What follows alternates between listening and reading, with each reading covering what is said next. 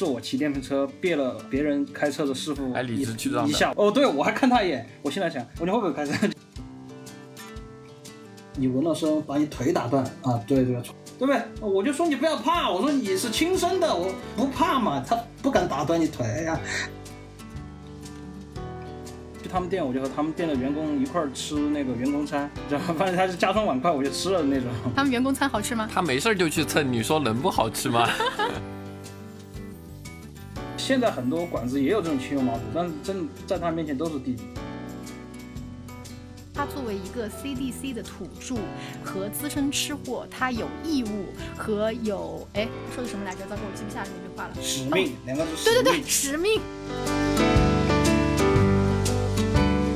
小伙伴们，大家好，欢迎来到第十三期房号三幺幺零，我是范范。我是雪峰，嗯，今天这期啊，我跟雪峰将跟着一个有着 CDC 使命感的房东，去探寻成都苍蝇馆子里的宝藏美食。嗯，之前就跟我们今天的嘉宾沟通过，他有一句金句，嗯哼，他说：“我一直认为成都美食的灵魂都在老巷子里、烂房子里。我作为一个 CDC 土著加上资深的吃货，我就必须找到这种宝藏，这是一种使命。对对对，这句话真的是深深的震撼到了我们，有没有？来来来，让我们先认识一下这句话的主人，我们今天的嘉宾彭可。其实彭可的名字蛮长的哈，彭可不是他真名，而且用四川话呢还有一个很 local 的称呼，但是为了符合我们今天节目的调性嘛，我们就简称彭可哈。来，你先给大家打个招呼吧。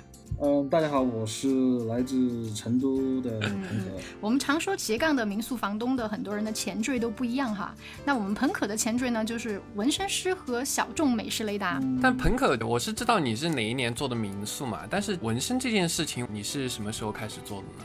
呃，我毕业了，我就开始从事这个事情。我毕业，我做的第一个事情就是把我的毕业证给撕了，当着我所有班上同学的面，我我把毕业证撕了。我说我以后我不靠这玩意儿，嗯，哇，非常的明确啊。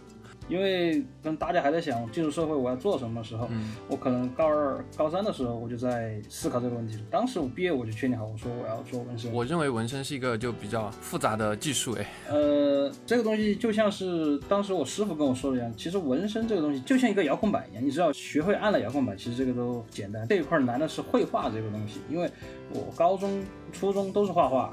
有基础的。嗯，高中、呃大学也是通过一一体进的艺术学院嘛，所以说底子这方面比较好。当时在学纹身的时候，一般就是交钱学三个月嘛。我当时因为自己没什么钱嘛，我就给师傅说，我交半个月钱，我学半个月就够了。哦，我觉得你太棒了，因为我没有想到就是撕毕业证这个事情哈。然后，原来其实你是艺术院校的嘛，何必撕呢？留着挂墙上不好吗？精神好不好？对对对精神。就是酷，就是酷，就是为了酷，知道吧？对对对对，明白了明白了。我，我认识他之后，给他讲的第一件事情就是说，我这辈子肯定是要在有一个时间点要纹身的。我等到那个时间点的时候，我就会来找你了。哇，我这个时间 他从来没催过我，他就说，他就说，峰哥，我就等你哦，我也不催你，反正我就等着你。一直等你。所以今天我们能把他拉来做嘉宾，就是因为你一直欠他一个纹身。对对，随缘随缘。他欠我一个纹身。好吧，好吧，嗯，我想想想问一下哈，就是既然你作为一个我们美食雷达，那肯定经常就会有人问你，那我们成都到底呃哪里有什么好吃的东西？然后这个事情你是怎么看待的？你会给人家推荐吗？我肯定会啊，吃的东西一直在我这这边藏着掖着，不分享出去，那它就不是保障了。分享出去有更多人吃，他这家馆子生意才能更好，它才能延续下去。哇，你还要对对对，有问我我还要想着帮人家馆子的生意瞬间就升华了对对对啊，因为这因为这个事情也是很真实的，我见过很多，我觉得味道很棒，但是没有开下去的，就是说。但是垮了。对对对，这其实也是很可惜、很遗憾的事情。现在这个社会挺残酷的，不是说你味道好就能存活下去。嗯，对对对，哎，但是我们作为本地人给别人推荐美食的时候，其实最怕的是我们精心设计了好几个美食路线啥的，结果人家最后哎就在楼下吃了二两面。所以就想问，那你给别人推荐的时候，他们会严格的遵照你的推荐的路线去吃吗？有啊，太多了，真的有有有，他很多，而且吃了之后他还会给我反馈，都是微信上的，吃到的时候第一时间很激动，给我打了很多字很多字，哇什么这个味道绝绝子，棒极了，我长那么大吃过最好吃的，我说兄弟你不要这么激动，不要这么激动，你先吃你先吃，吃完我们再聊。这点我还蛮羡慕他的，他经常会跟有房客有特别深度的互动。我都跟他聊过，我说哇，你这些房客也太棒了吧！对我看到他朋友圈经常有什么嗯房客反图啊或者什么那些啊，我就觉得 嗯，这个雪峰羡慕也是有道理的。而且我觉得选择他民宿的房客，可能跟他在某某些地方会有共通性吧。他的民宿里面其实融入了大量的他个人的想法、他的特色、他的东西，比如像纹身，比如像成都的一些亚文化都会融入进去。他挑选他民宿的房客，其实也会跟他在某些方面吧会有共通点，所以推荐的美食也是嗯 OK 的。对对对，嗯，朋友，我觉得这一点真的非常优秀。就是其实我也会跟我老公，就是当时我跟我老公为了吃一碗肥肠粉，然后我们专门坐火车去了趟江油，然后下了车吃完之后，马上坐火车又回成都。不是没没你那么夸张，反正我也会有有有这样的。嗯，反正我知道的，只只要不是太远的，我都会去，只穿累的啊，然后。呃，城市里面的 哦，通通通马路的，通马路的，应该都没什么问题，都通路了。现在有个问题哈，我听雪峰说他每次都是跟你坐电瓶车去的，那是不是也要看，只要是能通电瓶车就可以去？我自称是都市滑翔机嘛，啊，在二环路以内没有四个轮轮子的能跑过我两个轮子的，我可以到处走街串巷呀，可以在车辆中穿梭啊，小孩子不要学哈，还是要遵守交通规则啊。放心放心，我们现在下面听众都是十八岁以上的。对对对，我自认为我就是那种开车司机最讨厌的那种骑电瓶车的人，知道吧？我明明是我骑电瓶车，别了别人开车的师傅一一下，还理直气壮的。哦，对，我还看他一眼。我现在想，会不会开车？对，我我我你会不会开车？就是现在是就对对对，然后然后我就走了，因为我骑电瓶车很方便，很方便，确实很方便。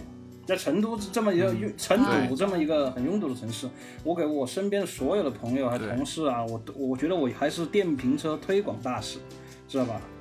不，我觉得，而且还有一个原因，成都美食有个特征，就是好吃的都不好停车。对对啊，他上次骑电瓶车带我第一家店嘛，然后就是哇，山路十八弯，我本来想记路的，然后拐过来拐过去，我都我都不认识路了。对，因为我之前让他给我发定位嘛，他说哎发什么定位啊，那儿没有定位。他说我马上骑骑上电马来接你。哇，那个地方，结果到了是人家一个呃阿姨的院子里面，很不巧，然后阿姨那天不开门，然后呃彭可就问那个阿姨说，哎。你们今天咋了？咋没开门呢？那个阿姨白了我们一眼，很气愤的说：“你看下那儿牌子嘛，我们今天不开门，不晓得说。”所以，所以其实就是好吃的东西，人家都可以这么傲娇，对吧？对对对对，而且就像刚刚在一个阿姨的院子里面，那儿可能定位就真的没法定位到某阿姨的家，就这样。嗯，对对对。哎，我我我插一句话，鹏哥，就是，呃，可不可以下次你们吃东西带上我们？没问题，没问题，热烈欢迎。那鹏哥，你有没有哪一个苍蝇馆子的老？板，你跟他有什么深度交流的？有有一家那个其实也不叫苍蝇馆子吧？反正就是对我来说就叫宝藏哦，宝藏美食啊，这种宝藏美食的老板。其实我家楼下他就有有一家那种烧烤店，啊是我活那么大啊，就是我第一次吃过那种类型的烧烤。嗯，他我第一次去他就吸引我了，当时我还不认识个老板。但是我们有个共同的朋友，他开业的时候，我们共同的朋友他就去了，然后发了个朋友圈，哎，我看这个装修，哎，蛮酷哦，哎，我说在哪里？而且也是烧烤嘛。怎么个酷法？怎么说？他其实老板就很酷，对对对，老板很酷。彭可带我去吃过一次。我说你刚才怎么哦？他说他楼下，我瞬间就反应过来了。因为我看那个调调，还有那个老板的着装，哎，我就知道是我们经常玩的这个圈子的人嘛。对，而且我看他烧烤的照片，各方面也和我。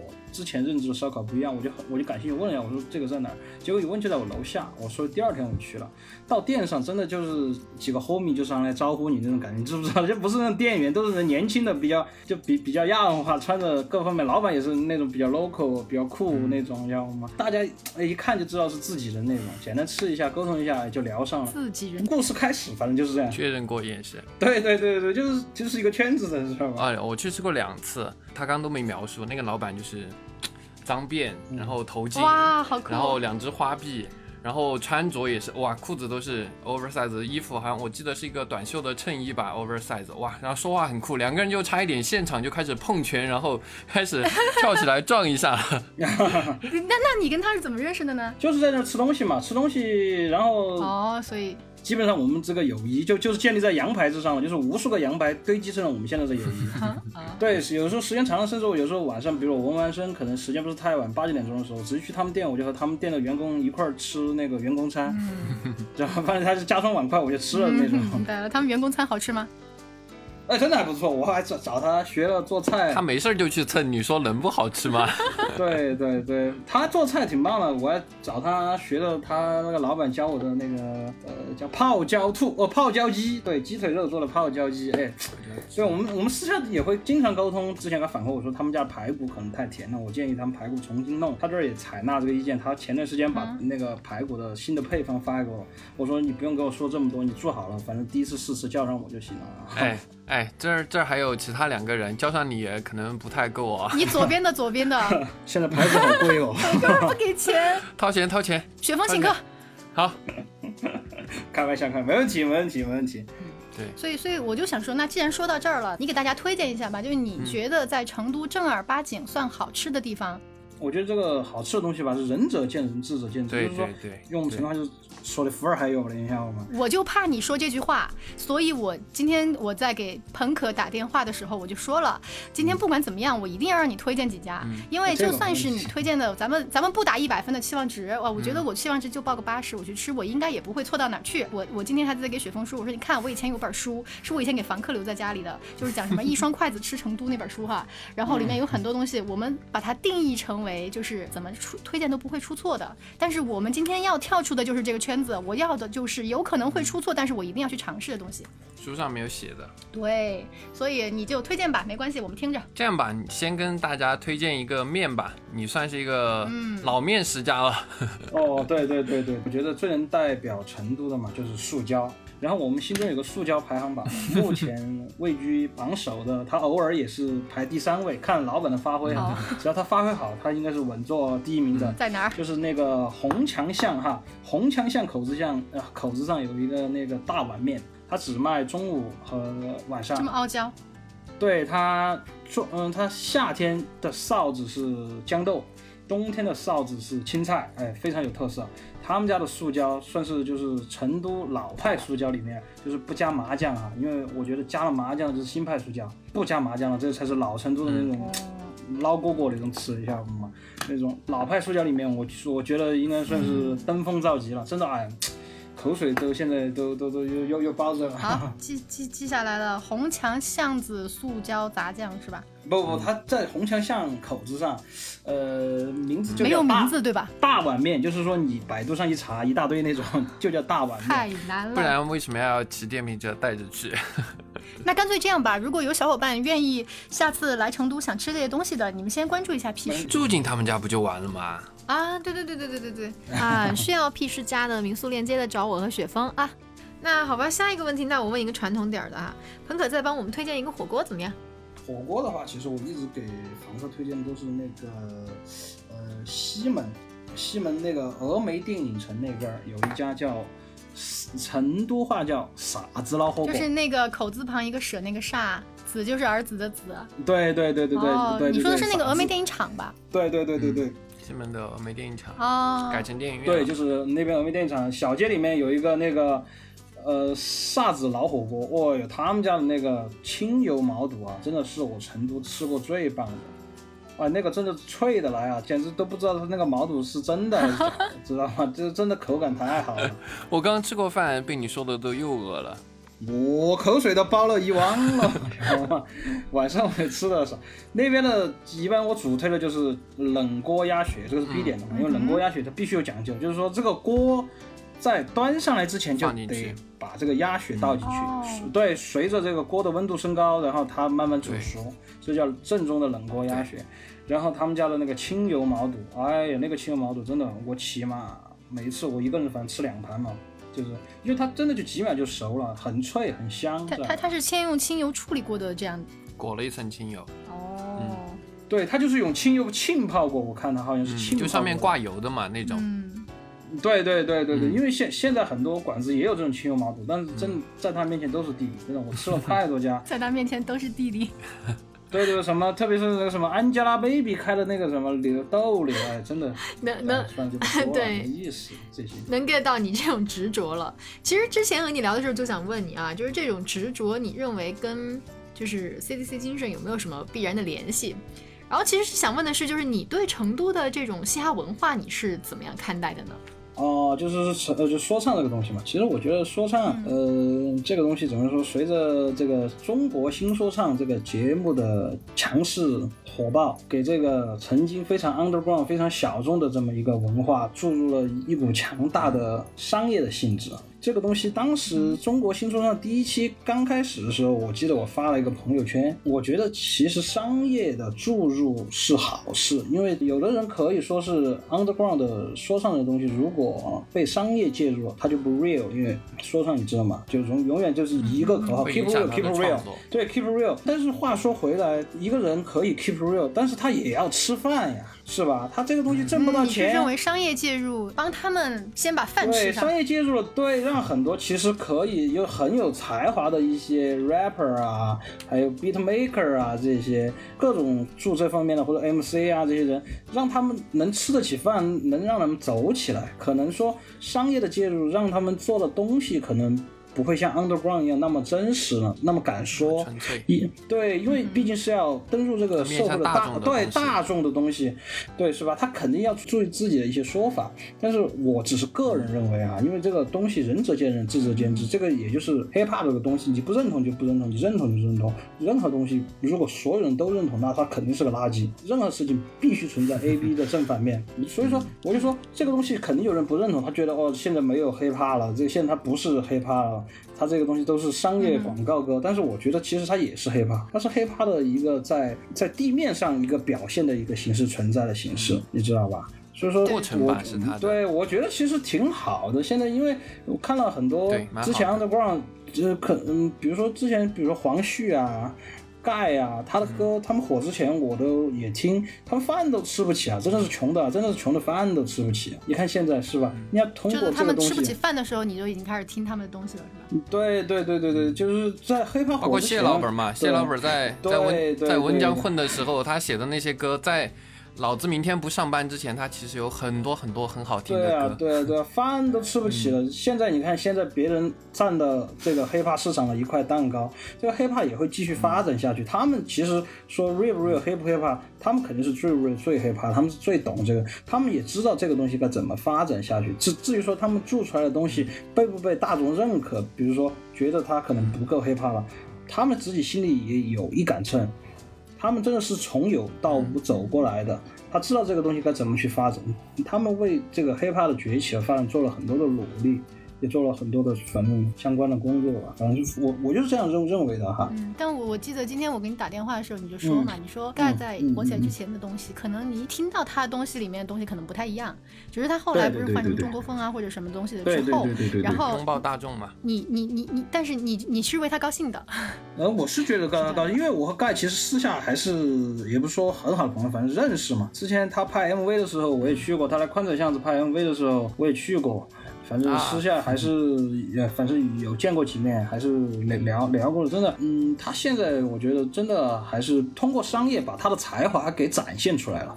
如果不是因为商业的介入，他现在可能真的还是在重庆沙坪坝抄社会的那个抄歌。真的 就是老真的老子社会上的，可能这真的还是社会上的，但是就是因为商业的介入了，不是说什么教科书上都登了他的歌词什么嘛。我并不是说他什么人怎么样，我只是说通过商业这个事情，把一个有才华的人给给挖掘出来了嘛，对不对？对对，其实他是一个什么样的人，这个东西我们对不用评价。我觉得在我们这个节目里，也不是要去看这些东西，我们只是通过这个，我能想到哈，就是这个跟你的苍蝇馆子的这种，就是去寻找、去探索。我觉得有一点共通性，就是很多东西在很，就算它很小众，就是比方说这些苍蝇馆子，可能知道他的人很少，一个人他拿着他最恶劣的一面来对你，吃不吃不吃走人，但是你同样会因为他的东西很有匠心吧？对，所以你尊重他们。对对，就你说的其实也差不多，就是说他可能环境不好，老板脾气也臭，啊，各方面也不怎么样。嗯，比如说前段时间我吃了一家鱿鱼面，真的就是真真是上菜又慢，老板，我其实当时我想的是，我我他妈就吃这这一次。结果我这儿已经吃了六次了，就是因为他做做出来的东西，真香。对他做出来的东西，我觉得 哎，还还真的很用心有意思。就像刚才举例的盖一样，就是把他那个社会上脏的一面。刨去之后，发现它里面是有东西的对。，而且我觉得像盖啊、像谢老板这些人，他们出名了，他们挣到钱了。你说哦，资本让他变了，像盖现在大家都在说他们啊，他拥抱主流了，他变了，他不 real 了。嗯但是我看到的一个方面是，比如像盖、像谢老板，他们挣到钱之后，他们开始用自己的影响力来去推广这个所谓的小众文化，就是说唱 hip hop。对对对，然后，对对对，比如像像谢老板他们，他们开始自己开厂牌，开始自己花钱来去扶持那些呃还在 underground、还在吃不起饭、还在街头上流浪的 rapper，希望他们可以哦，你如果有才华，OK，我可以投资你，我可以给你先让你吃得起饭，然后你如果可以做出好的作品，那你有可能比我还成功。所以我觉得，呃，商业化这件事情吧，或者叫资本的介入。它肯定是双刃剑的，但是我跟对有利有弊，肯定肯定对我定。对我跟彭可大的观点是契合的，就是嗯他对这个圈层来说是一件好的事情，但它过程中可能有坏的，比如像之前哦，我们看到新闻某个 rapper，哇，挣到钱之后就开始瞎搞，就开始呃搞一些对对对对对啊之后被封杀掉的事情，但是呃。可以认可的是，资本的介入让他出现在大众的眼前，开始让他有了一些往前的发展啊、这个是肯定应该值得肯定的。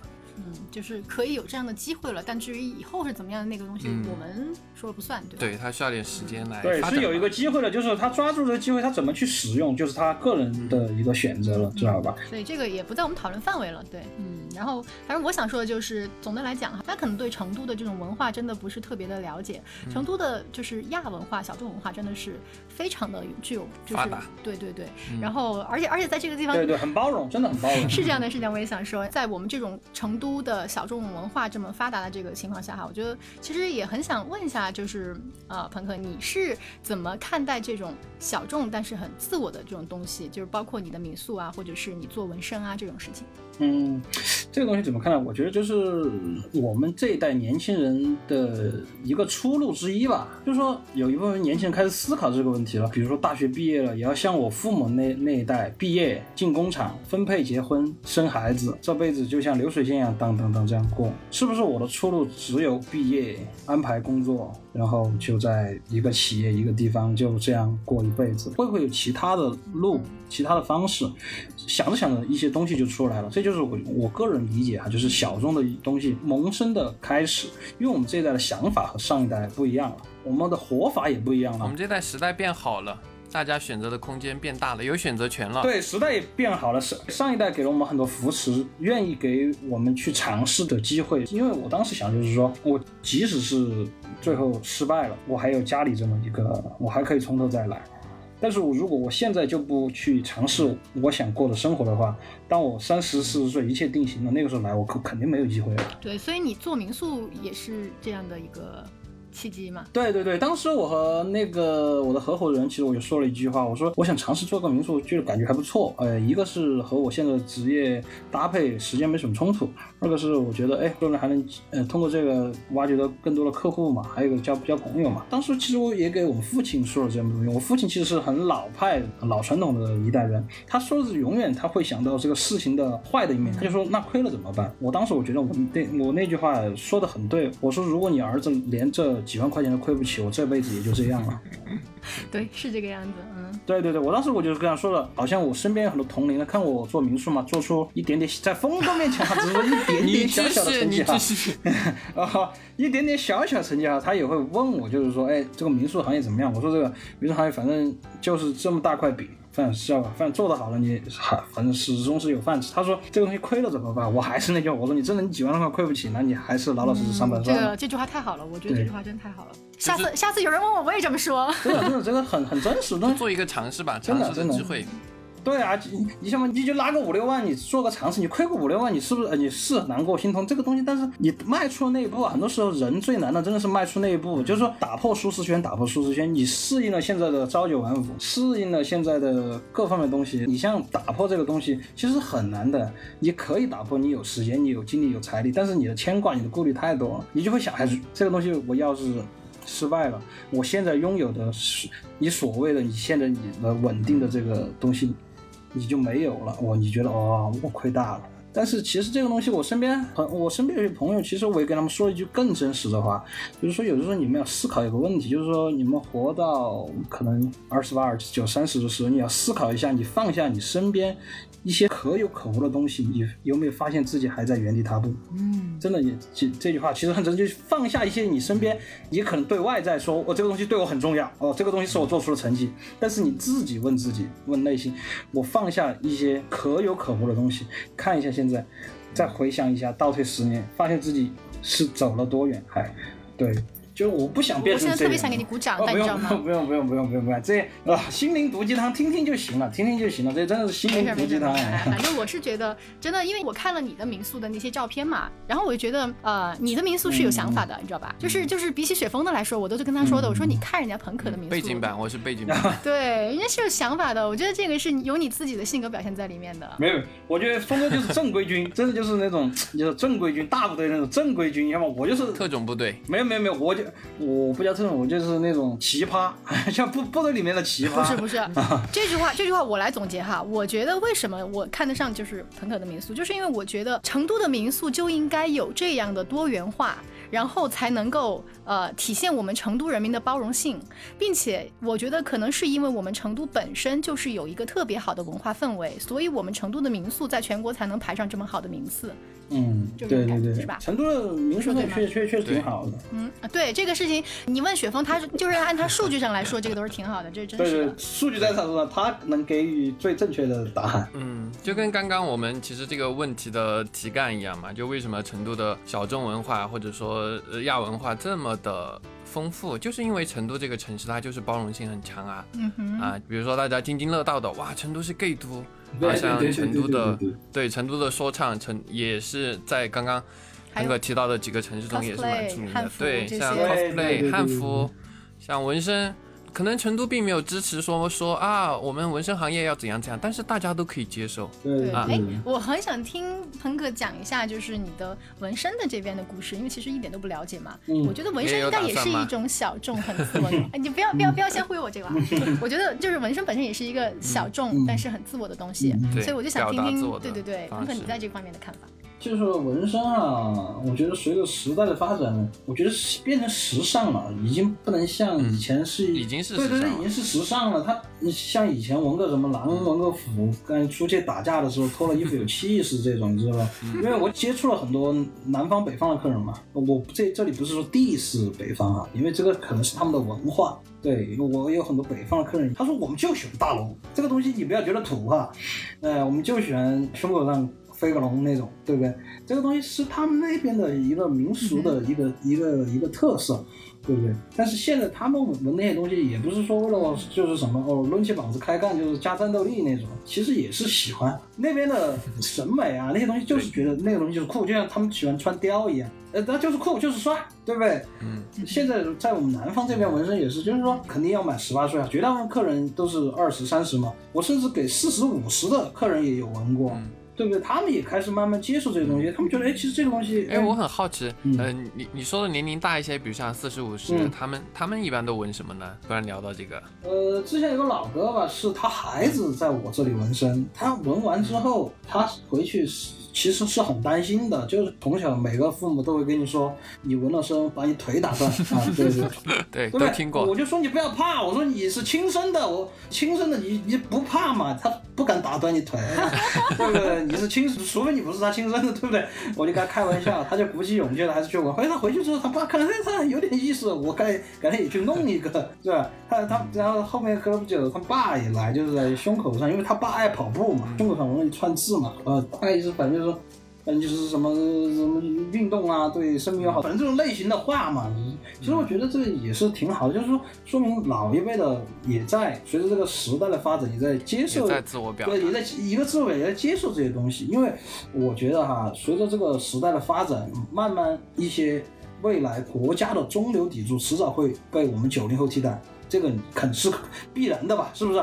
因为我们九零后会老嘛，对不对？我们这一代，我们的思想啊，我们的一些东西都是和那一代不一样的。当我们坐到那个位置的时候，我相信那个时代啊，可能你你你懂我意思吧有这？种想法，他们就会随着就是我们的年龄增长，然嗯后就会按照我们这一代人的处事方法，然后我们这一代人的想法，可能就会有一些更新迭代了。对对对对对对，这个社会的这个文化的包容性的东西可能就会更强，因为现在其实程度是特别明显的，因为我很多外地朋友来，就是说你们这边女的和女的牵手当街什么接吻的时候，哇这边好多啊，哇这边哇在我们那儿这种是不敢的，这个这个就是一个城市的包容性，知道吧？就是你有想法，你在这里做什么，你只要不不违法，你知道吧？其实大家都是哦都是可以去做的。对对对，其实我觉得可能一开始有些人他们也是会心里面会会担心这些问题，嗯但是逐渐随着这个城市的发展之后，他们就发现外界没有那么冷漠了，他们才可以有更多的一些自我表达。所以我觉得这种东西啊，真的还是跟这个环境非常有关系。就包括其实我们的苍蝇馆子哈，就是在我们的精神层面，可能跟就是小众文化，包括我们的亚文化嘛，都是很有共鸣的。嗯我们都需要去一开始面对这些外界的冷漠，但是我们只要内在是执着的，我觉得有很多东西就可以让它真正就变成越来越大众化的一些东西。嗯嗯，今天我们三个成都人呢，用普通话在这儿聊了朋，克的川普，在这儿聊了这么多成都的美食和文化，不仅让我对成都的亲近程度更近了一分，更重要的是呀，我想立马就约一顿。真的吗？那我们今天就先聊到这儿吧，啊，那你就是准备现在要下线吃东西去了吗？不然呢？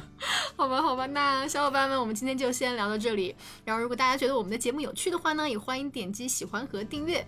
有想跟范范、雪峰还有朋可交流的，也欢迎在评论区给我们留言哦。那我们就下期再见。拜拜拜拜